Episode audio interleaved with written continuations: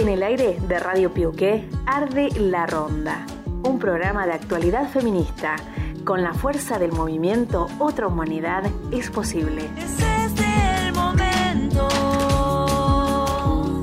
Con tal fuerza lo siento. Seremos primavera. Que no haya sido en vano todo. Porque unidos nos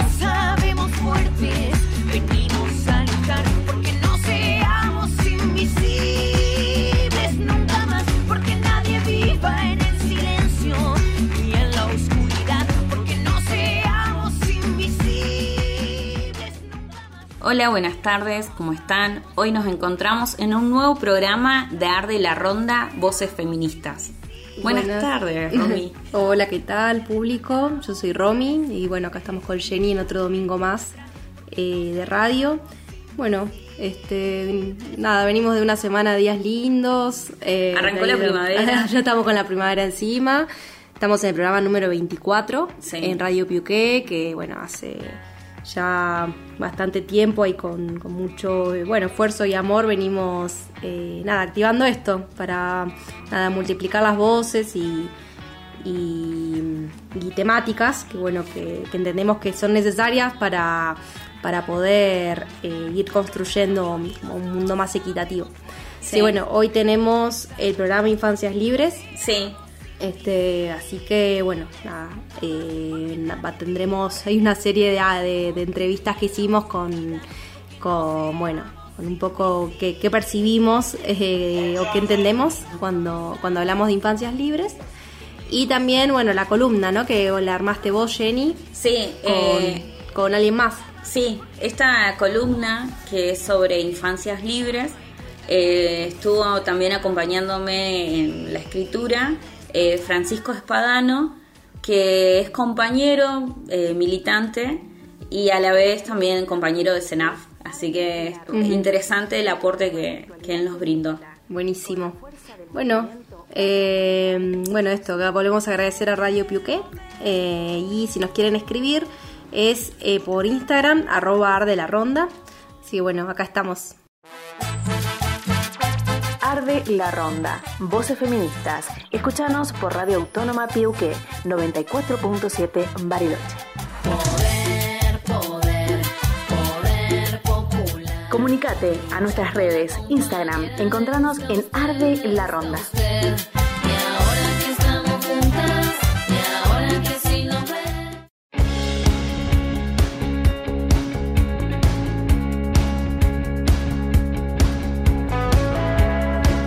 Noticias Nacional. Presentaron el programa Mi Pieza para asistir a mujeres de los barrios populares.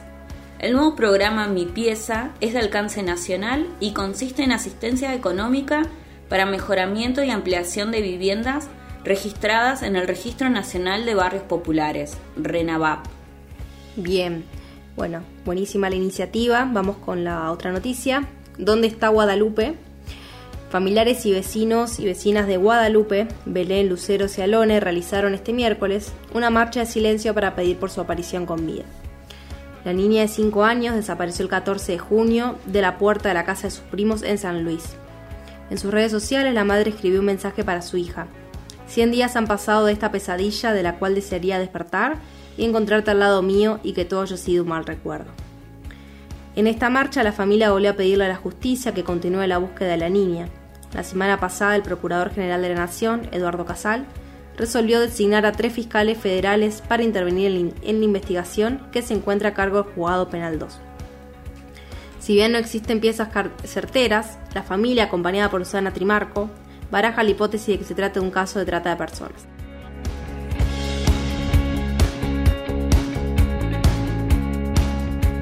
Bariloche. Comunidades mapuche denunciaron al Canal 26 de Buenos Aires y al señor Miguel Ángel Pichetto por sus dichos discriminatorios contra el pueblo mapuche. En esta denuncia también sumaron su apoyo organizaciones sociales, gremios y parte de la comunidad.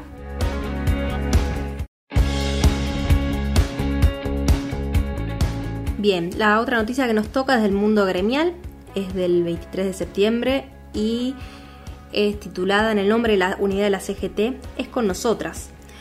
Porque, bueno, el, miércoles el sindicalismo nucleado en la CGT se dio encuentro en la reunión del Comité Central Confederal, máximo órgano de decisión de, la, de cara a la inminente renovación de autoridades de la central, en el Congreso a realizarse el próximo 11 de noviembre. Los dirigentes de la principal central obrera de nuestro país se juntaron para avanzar hacia el Congreso General Ordinario y tomar definiciones sobre dos puntos de tensión pendientes en la agenda. Por un lado, tomar posición en la disputa interna de representación entre mecánicos, desmata y garajistas, estacioneros, y por el otro dar lugar a la reforma estatutaria que incorpore la perspectiva de género, que de mínima avance con el cumplimiento efectivo del cupo sindical femenino del 30%, dispuesto en la Ley 25.674 del año 2002. Bueno, lo que mm, ha sucedido es que mientras los dichos de Héctor Daer refieren a una dilación sobre el cupo debido a que el proyecto aún no está terminado, el reclamo que vienen llevando adelante desde el espectro de mujeres sindicalistas, espacio conformado dentro de la Corriente Federal de Trabajadores, pone de manifiesto que una vez más, en nombre de la unidad, se retrasan debates necesarios para el movimiento feminista y disidente. Frente al panorama actual de un movimiento sindical que sigue sosteniendo profundas desigualdades en cuanto a la perspectiva de género y atenta a las instancias de decisión que se estaban concretando, el lunes previo a la confederal, desde mujeres sindicalistas se habían posicionado a través de un comunicado bajo la consigna La CGT es con nosotras, donde cuestionaron la inclusión de este debate sin efectivamente haber sido convocadas, a contramano de la legítima demanda que vienen sosteniendo las mujeres de la CGT Queremos construir política sindical, pensarla y decidirla.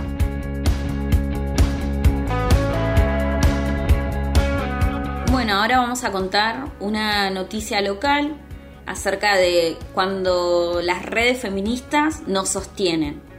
Esta semana una de las noticias para comentar tiene que ver con el caso de abuso sexual contra una menor de 13 años, que luego del acompañamiento y ayuda de la Asamblea Ni Una Menos Furilovche, agilizó la causa tras la denuncia realizada en octubre del 2019.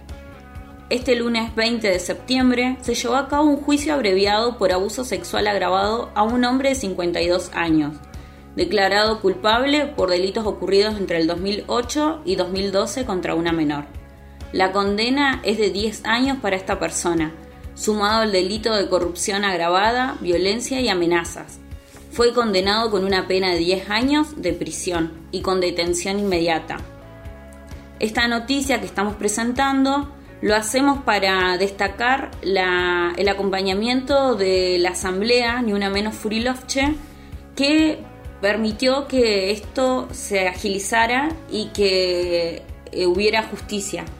Eh, por, esto, por eso mismo pedimos que, eh, que haya una reforma judicial con perspectiva de género y, y más que nada destacar la importancia de las redes feministas que nos sostienen y nos cuidan.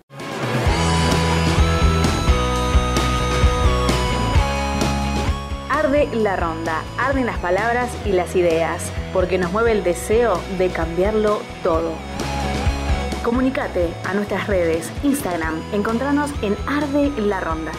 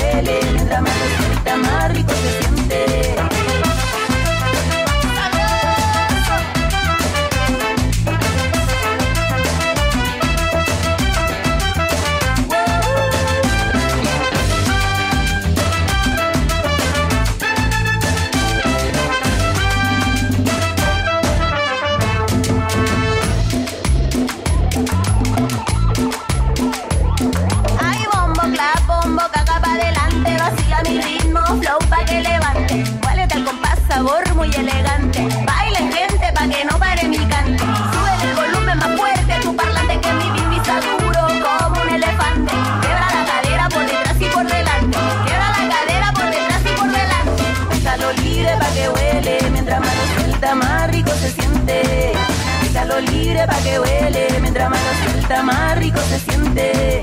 Déjalo libre pa' que huele, mientras más lo suelta, más rico se siente. Déjalo libre pa' que huele, mientras más lo suelta, más rico se siente.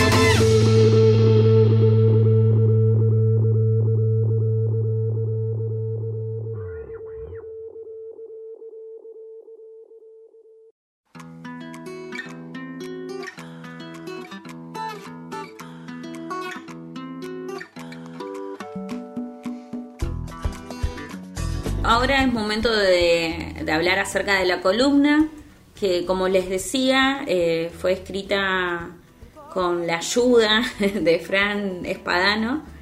Y bueno, en esta columna vamos a hablar acerca de las infancias. En estos tiempos que corren, pero tiempos en los que las miradas se detienen, se encuentran, se observan y lo observan atentamente, todo para ir acuerpando el presente y dirigir acciones colectivas que demuelan este, ese viejo sentido común, heteronormativo, hegemónico, adultocentrista, en estos tiempos donde los feminismos, eh, tiempos de conquista, reconocimientos de derechos, ya sean legislados o legitimados por las comunidades, en este presente convaleciente de crisis económicas, de crisis institucionales, crisis sociales y vinculares, en estos tiempos, ¿qué podemos decir de las infancias? ¿Qué implica hablar de las infancias?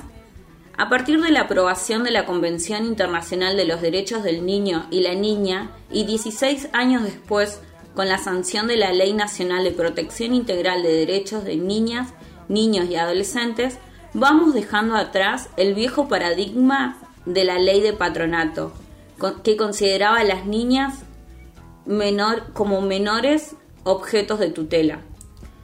Entonces, ¿de qué hablamos cuando hablamos de infancias? Implica hablar de cuidados, de responsabilidades, de responsabilidades compartidas. Implica hablar de ternura, de responsabilidad gubernamental, de políticas públicas. Hablar de las infancias implica hablar de derechos, implica hablar de personas plenas con protecciones especiales, en proceso de crecimiento. En un mundo gobernado por adultos, hablar de las infancias implica también hablar con las infancias como un principio fundamental. Y además, hablar de las inf- infancias implica dejar, dejar hablar a las infancias como sujetos políticos, como sujetos deseantes, dignos a una vida libre y sin violencia. Y del mismo modo en que se va transversalizando la perspectiva de género, se deberá transversalizar en cada decisión política la voz de las infancias y de las adolescencias. Las infancias nos hablan, sus cuerpos nos interpelan cada vez que no entienden y cuestionan aquellos mandatos sociales, estereotipos de género, roles y modos de ser que el patriarcado impone desde que nacemos y que luego se irán enquistando en nuestras sub- subjetividades. Podemos verlo desde la división sexual de los colores, en la cual se asocia las feminidades con colores suaves, mientras que las masculinidades se las señalan como fuertes.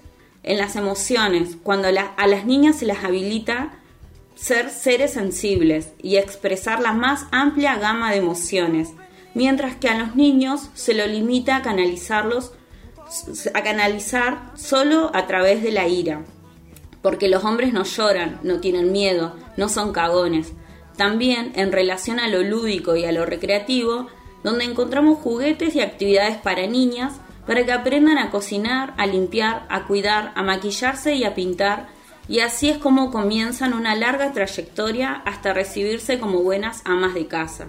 Y por otro lado, encontramos a los campeones, destinados a competir y a correr riesgos, jugando a la lucha con pistolas, pelotas y camiones.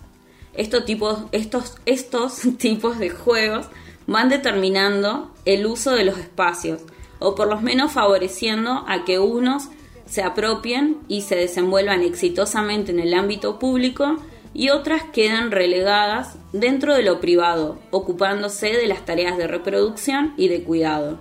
Esto se puede ejemplificar perfectamente en los recreos en una escuela, siendo los niños quienes ocupan la mayor parte del espacio público utilizando el patio como cancha de fútbol, mientras que las niñas suelen estar en los márgenes jugando a la ronda.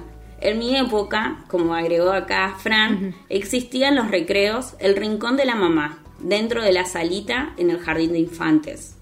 En estos tiempos de avances sucesivos, a veces paulatinos pero siempre permanentes, hemos comenzado a cuestionar también nuestras conductas adultocentristas, que promueven y sostienen una desigualdad de poder en relación a la edad, estando a la escucha activa a la, con la escucha activa y dándole cada vez más valor y libertad a la opinión de niñas y adolescentes, podemos ir reconociendo cambios favorables en las crianzas, que potenciarán capacidades, autonomía y actitud reflexiva en, en las niñas, sin una división sexual de las mismas, rompiendo las barreras entre lo público y lo privado y desarrollando estrategias de transición entre dichos espacios. Por otra parte, cuando hablamos de las infancias, también hablamos de sexualidad, hablamos de educación sexual integral, hablamos de infancias libres, de infancias trans, y hablamos del reconocimiento a identidades y expresiones que salen de los roles y canones, canones de género a temprana edad, reconociendo sus derechos a la dignidad y a la integridad personal derecho a la identidad, derecho a la libertad, derecho a la educación y a la salud sin discriminación.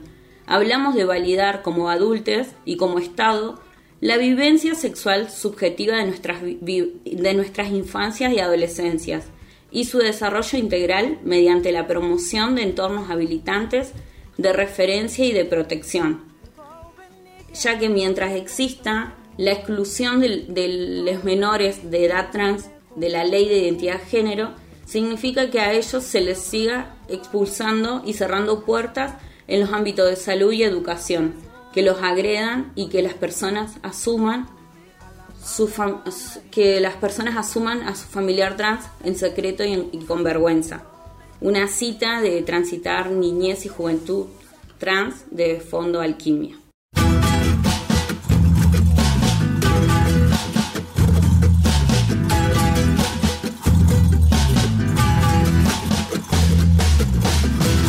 Bailando Sasha la conoció, con su mirada lo cautivó.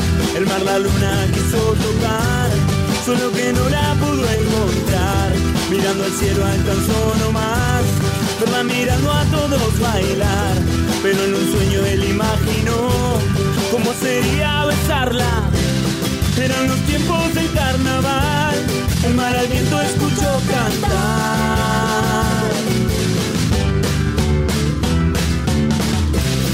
esa manera se contagió, suelo y ahí repicó.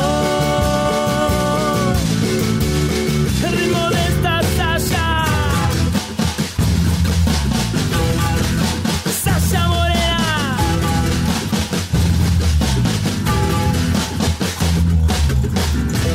Bailando Sasha lo conoció, de su mirada la luna que nunca pudo amar, en esa noche sintió volar, mirando al suelo alcanzó más, verlo mirando a todos bailar, pero en un sueño ella imaginó cómo sería besarlo, la luna se reflejó en el mar, el mismo él la pudo encontrar.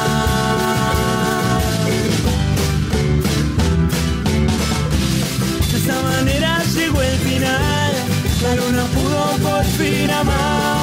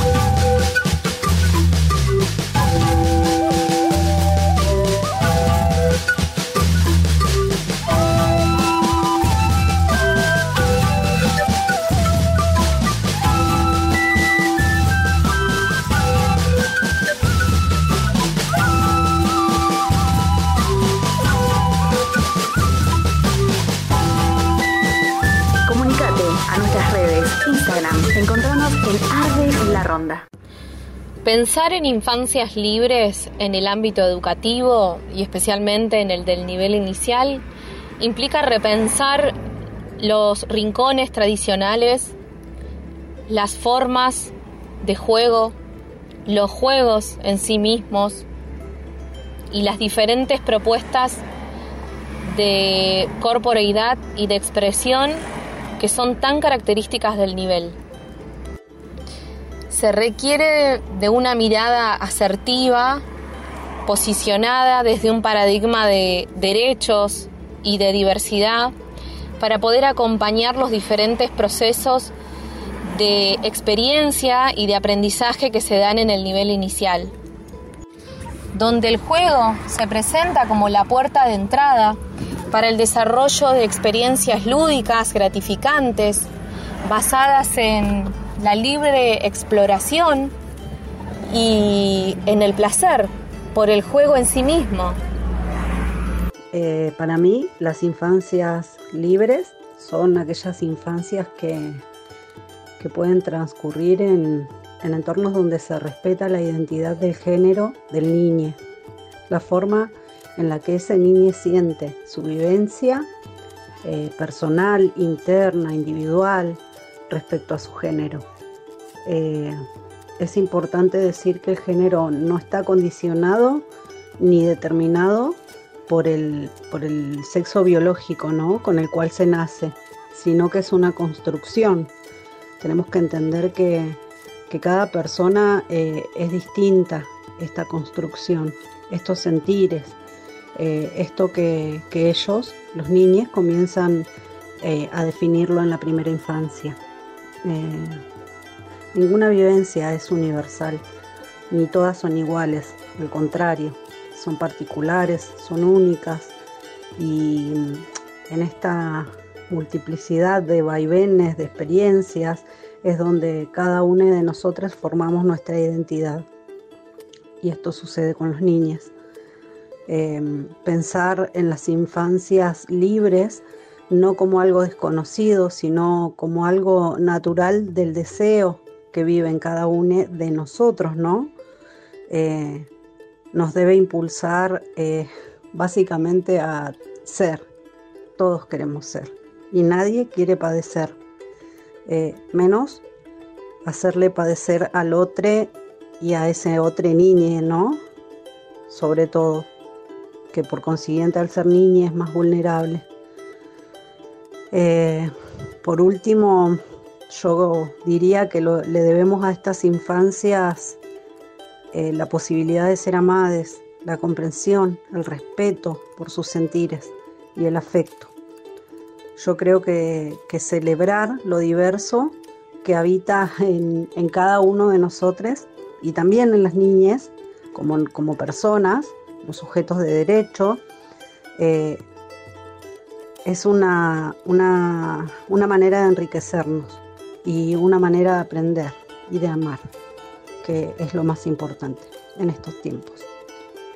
Un beso Estelita y un beso a chicas de Mala Junta. Este es mi aporte. Yo soy Rosa Díaz, soy estudiante de educación especial, mamá, amiga, trabajadora. Les mando un beso.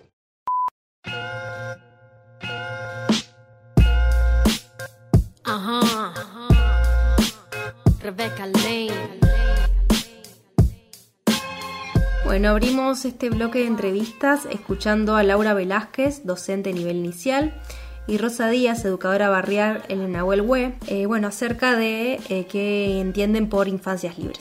Bueno, también se sumó a la ronda Janina Yancaqueo. Hablamos con ella sobre cuál es la importancia de pensar las infancias y niñeces de una perspectiva intercultural. Y esto nos decía. Mari Mari, compu somo, mangele com leimon, incheta Yancaqueo pingen, tain troquinche, pupi chique.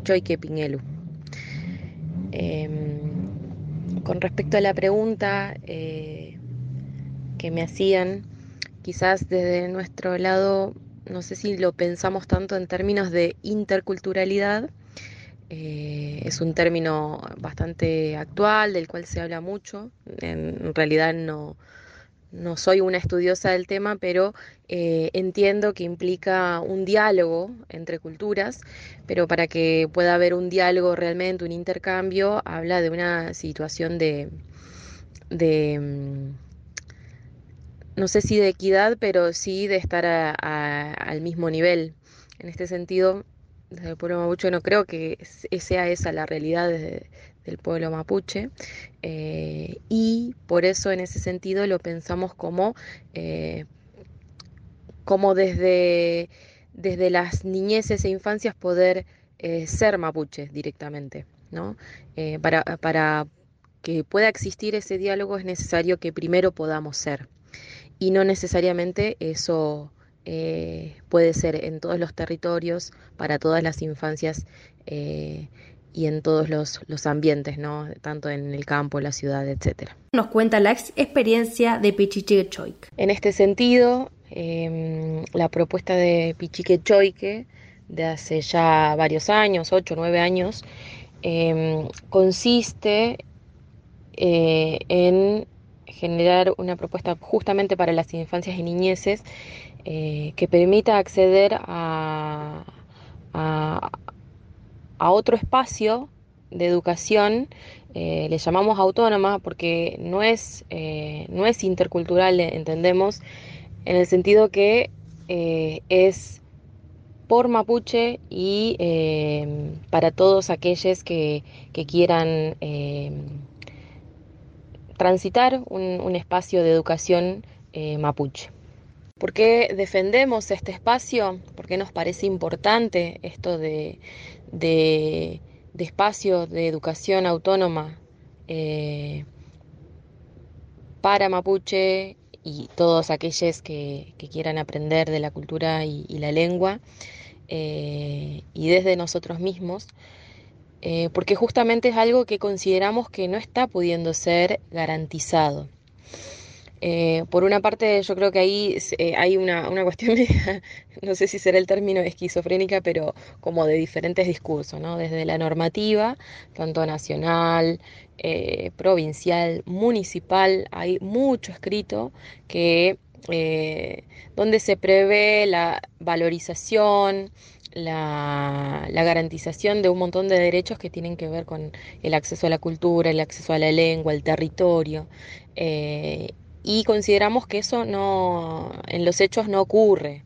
No ocurre eh, porque no se traducen en políticas concretas que donde los niños y las niñas puedan acceder, en realidad todos, no solamente las niñeces y las infancias, eh, sino todo el pueblo mapuche en, su conjunto. No solamente no se garantiza lo que ya está escrito, sino que estamos en, un, tiempo en el cual eh, toda expresión puede ser, eh, toda expresión mapuche, un montón de luchas mapuches se, han se, han criminalizado. Eh, con esto quiero hablar de eh, las cuestiones relacionadas con este último encuentro de Conceso Bariloche, que lo vemos como una amenaza, pues eh, el discurso que manejan es sumamente violento y es sumamente violento para nuestro pueblo, ¿no? con la criminalización de la que estamos siendo sujetos. Para finalizar, em, bueno, desde Pichique Choique en los últimos años hemos ido consolidando eh, nuestras formas de ver, nuestras concepciones y, pensamos en que más allá de la interculturalidad, que bueno, eso es, es otra, otro diálogo que hay que hacer, etcétera, pensamos en la construcción de un espacio, un espacio mapuche, autónomo, es decir, que nosotros mismos eh, lo gestionamos, eh, lo pensamos y lo hacemos, ¿no? donde podamos eh, pensarnos como mapuche, eh, acompañarnos en nuestros procesos identitarios y en un contexto, por ejemplo, de eh, la ciudad de Bariloche, la gran ciudad de Bariloche, como mapuche y también, por ejemplo, cómo, cómo, pensaríamos, cómo siempre nos, nos estamos pensando en, bueno, cómo sería generar este espacio, cómo es generar este espacio para un niño que vive en un barrio eh,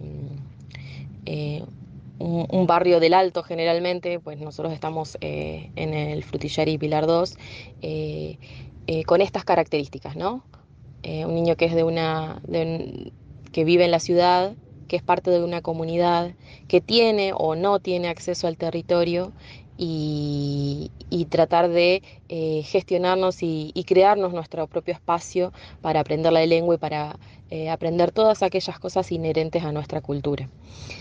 Y en este sentido, eh, decimos eso también con los adultos, también en, un proceso que creemos que es mucho más profundo, que, tiene que ver con el Mapudungun, eh, nuestra lengua, que, bueno, hace algunos años se hablaba de la revalorización de la lengua mapuche, ¿sí?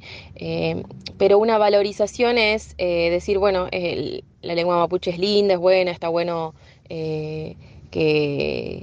que, se exprese, etcétera. Bueno, en este momento las opciones eh, políticas que creemos que son acertadas tiene que ver con un proceso de revitalización. No solamente decir eh, es buena la lengua, está bueno comunicarla o eh, con un objetivo meramente folclórico o romántico, sino decir, bueno, queremos aprender a mandar WhatsApps en Mapudungun, queremos mandar audios en Mapudungun, queremos hacer una carta en Mapudungun eh, y queremos tener una charla en la vida cotidiana en Mapudungun. Eh, en ese sentido decimos que adherimos al proceso de revitalización de esta lengua, pues eh, desde las políticas, por más que ya esté políticas educativas, etcétera, por más que esté dicho en la normativa, no sucede en, en lo real, ¿no? Eh, entonces, desde ese lado estamos interpelados desde nuestra organización, en todos los espacios, tanto de, niñeces como adultos. Agradecemos que se haya sumado a la ronda Janina Yancaque. Cerramos el bloque de entrevistas con las voces de Viviana Cheipul, docente de educación especial, y Valesca Bustos Fuente Alba, directora del Jardín de Infantes de Los Menucos. Infancias libres es respetar y aceptar a cada niña de acuerdo a cómo se percibe. Para mí las infancias libres son aquellas que pueden ejercer sus derechos en forma plena. Todas las infancias debieran ser libres, es decir, que todas las infancias debieran gozar de sus derechos, pero lamentablemente muchas veces estos derechos son vulnerados por los adultos. Al monstruo de la laguna le gusta bailar la cumbia. Se empieza a mover seguro, de a poquito y sin apuro. El monstruo de la laguna empieza a mover la panza para un lado y para el otro. Parece una calabaza. Mueve la panza, pero no le alcanza. El monstruo de la laguna empieza a mover las manos para un lado y para el otro, como si fueran gusanos. Mueve las manos, mueve la panza, pero no le alcanza. El monstruo de la laguna empieza a mover los hombros para un lado y para el otro, poniendo cara de asombro. ¡Ah! Mueve los hombros, mueve las manos, mueve la panza, pero no le alcanza. El monstruo de la laguna empieza con la cadera para un lado y para el otro, pesado se bambolea. Mueve la cadera, mueve los hombros, mueve las manos,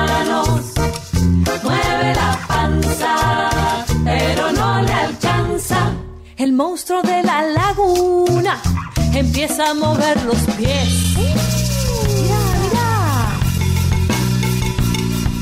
Para un lado y para el otro, del derecho y del revés.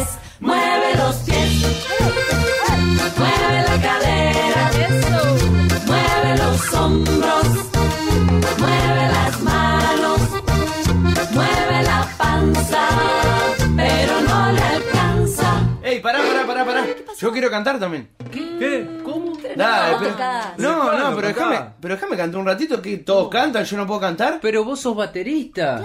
Ah, y por eso no puedo cantar. Bueno, bueno, a ver, vamos a darle una oportunidad. Dale, yo te acompaño, Nahuel, dale. El monstruo de la laguna Ajá, a ver. se para con la cabeza, ¿Qué? Con las patas para arriba. No. Mira qué broma traviesa. Mueve la cabeza, los pies, mueve los pies. Cadera. Mueve la cadera, los hombros, mueve los hombros,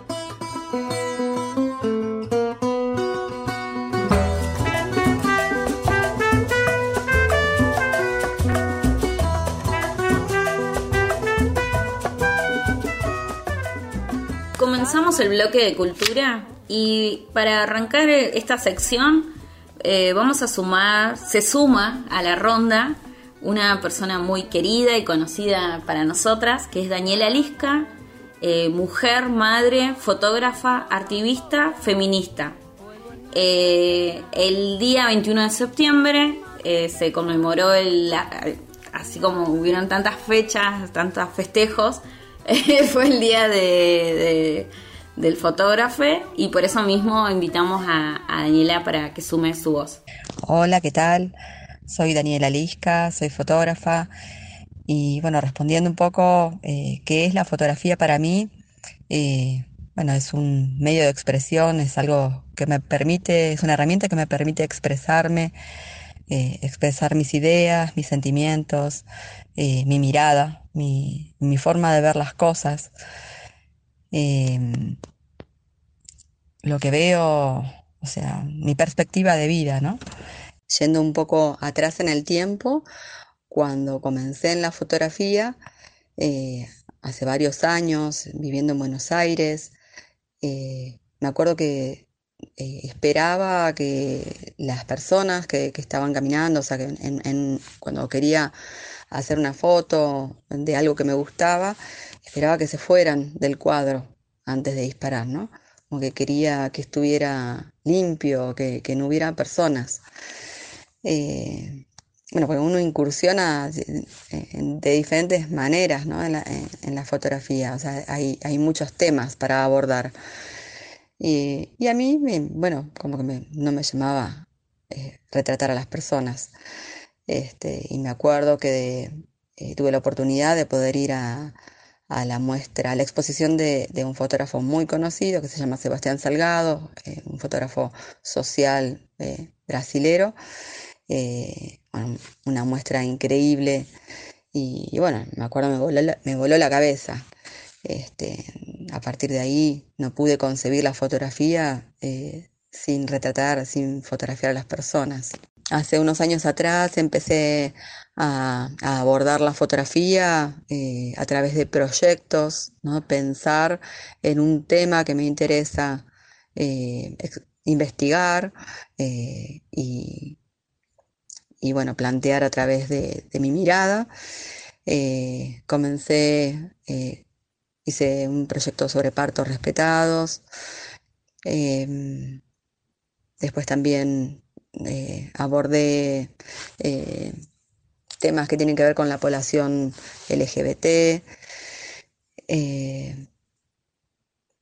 y también estoy actualmente mm, registrando, documentando eh, momentos que, de la lucha eh, feminista, ¿no? O sea, bueno, a mí me interpela como, como mujer y como feminista.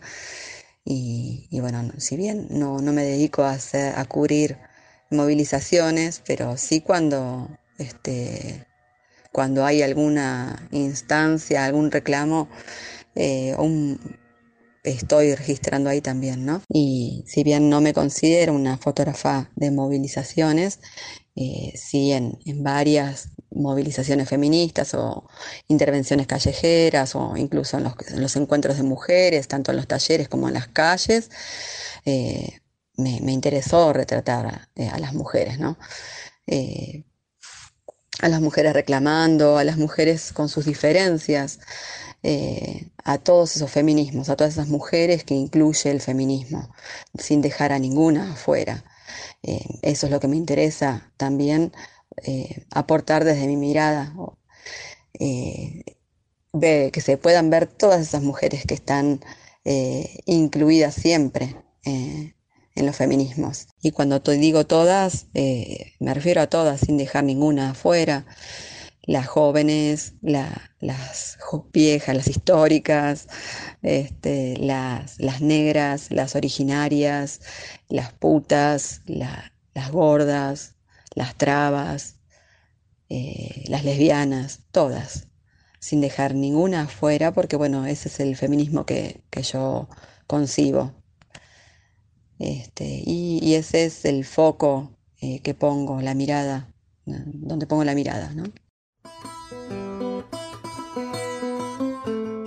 Escuchábamos a Daniela Lisca que nos contaba acerca de qué es para ella la fotografía, nos contó también acerca de sus inicios y, su mirada, su perspectiva en las fotografías.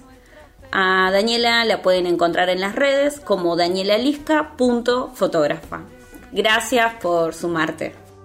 Arde la ronda, arden las llamas en la lucha por nuestros derechos, por un feminismo popular mixto y disidente.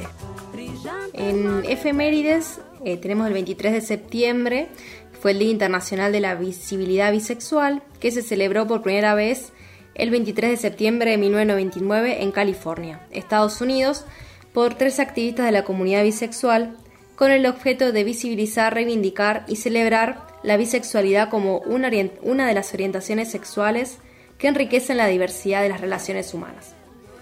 En este sentido, este día fue concebido como una respuesta a la invisibilidad, a los prejuicios y la marginación de las personas bisexuales por parte de la sociedad en general, incluso de la población LGTBQ debido al monosexismo, es decir, aquella imposección sexual que considera a las personas como homosexuales o heterosexuales exclusivamente, y que promueve prejuicios a las personas bisexuales como hipersexuales, confundidas e indefinidas entre otros.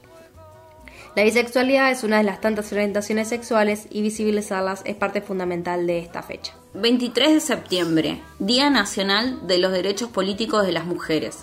E- Es en homenaje a la promulgación de la Ley 13010, que en 1947 reconoció el derecho de todas las mujeres a votar y a ser elegidas en nuestro país. En esta fecha recordamos y celebramos la conquista de una demanda histórica materializó para reconocer la plena igualdad en el ejercicio de los derechos políticos de las mujeres. Y también el 23 de septiembre fue el Día Internacional contra la Explotación Sexual y el, y el Tráfico de Mujeres, Niñas y Niños. En esta fecha eh, se reafirma el compromiso de trabajo en la erradicación y prevención de la trata de personas y la prostitución infantil en nuestro país. Pura devoción.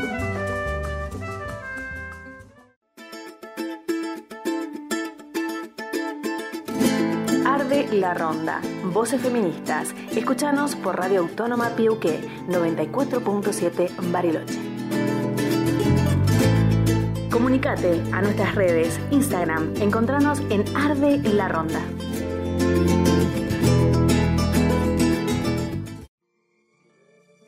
Derecho al aborto voluntario es ley hasta la semana 14 de gestación inclusive. Nadie puede exigirte motivos, ni cuestionarte, ni dilatar tu atención. Tu edad o condición de discapacidad no pueden ser un impedimento para el acceso. No pueden negarte el derecho, tampoco obligarte a abortar bajo presión. Tu decisión es la que cuenta. Bájame la persiana que el machito está con miedo. No le gusta imaginar que se termina el medio. Ley epumariregle waranka kayupataka mari. Tripayam tufachilei. Fenchenche weichanike foitati. Feimu. Tafantenmu kinieto amnele kinielutkum. Kam kupayutkule. Pepi amuay chempital meurume. Tañilyutkual. Cheupulerume Argentina mapumeu. Pital rume.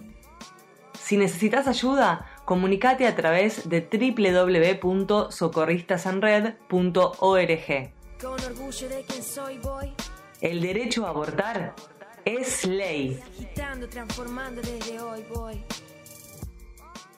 Hola, soy Abril, eh, tengo 7 años y la libertad para mí es que puedes ir a la escuela, que puedes estudiar, que puedes hacer amigos y que elijas juguetes, y que elijas con quién jugar y que puedas ser feliz, elegir a qué jugar. Si, y si quieres jugar al fútbol, jugar a fútbol sin que te critiquen y hacer las cosas a escondidas. Y mm, también sin que se burlen. Y sin que se burlen de vos y de otras cosas más. Y chao. Hemos llegado al fin de este programa que hemos, en el que hemos hablado acerca de infancias libres. Sí, bueno, tuvimos nuestra sección noticias, tuvimos canciones, tuvimos la columna que, bueno, armaste con, con el compañero Fran. Después tuvimos diversas entrevistas, diversas voces que se sumaron, Janina Yancaqueo. Después tuvimos eh, el audio de Abril, la hija de una, de una compañera. Lau Velázquez, Rosa Díaz. Eh, bueno, nada, estuvo... Viviana Cheipul, Ah, eh, perdón, Valesca sí. Augusto Fuente Alba y Daniela Lisca. Cierto, también, sí, sí, sí. bueno, estuvo bien completito. Sí, varias voces. Sí, bueno, y también acá estamos al lado de Estela, que vino hoy a conocer un poco, ella, bueno, estuvo en la Escuela Popular de Géneros, que bueno, acá compartimos un poco de qué se trató. Bueno, le invitamos a, a que conozca acá nuestro, nuestro espacio, y bueno, acá estuvo Acá está. acompañando y acá está. ¿Cómo estás? Hola Estela. Hola chicas, ¿cómo están? Acá está, acá estoy. Bueno, eh, voy a ver si puedo acompañarla hasta el final. Gracias por la invitación. Bueno, ¿Te vas a sumar a la veremos- Ronda? Veremos cómo viene el tema. Claro. Gracias, gracias. Quizás sea bueno, una voz que, que se incorpore, este, también esto, abierto a que se, se incorporen las múltiples voces. Así que, bueno, ojalá Estela te, te volvamos a, a, a escuchar. Esperemos. y mm, bueno, gracias a Maru que estuvo en la operación técnica. Sí. Gracias a Radio Piuqué por el, por el espacio. Pueden escribir eh, arroba ar de la ronda en Instagram. Bueno, gracias a Nati también, a Maru, que bueno, siempre están ahí en eh, cómo es la cuestión operativa. Eh, bueno, eso, creo que nos Y vemos el domingo que viene. a- a- saludemos a, Vale, a Valeria Silva, Sí, una de nuestras oyentes fiel del programa, que bueno, se estuvo comunicando con, con nosotras a través del Instagram. Y bueno, nos pedía ahí un programita Que que justo Así que bueno, que escuche, que Sí, entre un a- saludo enorme. al- Este, bueno, así que hasta el domingo que viene. Muchas gracias por estar del otro lado. Besito. Hasta luego.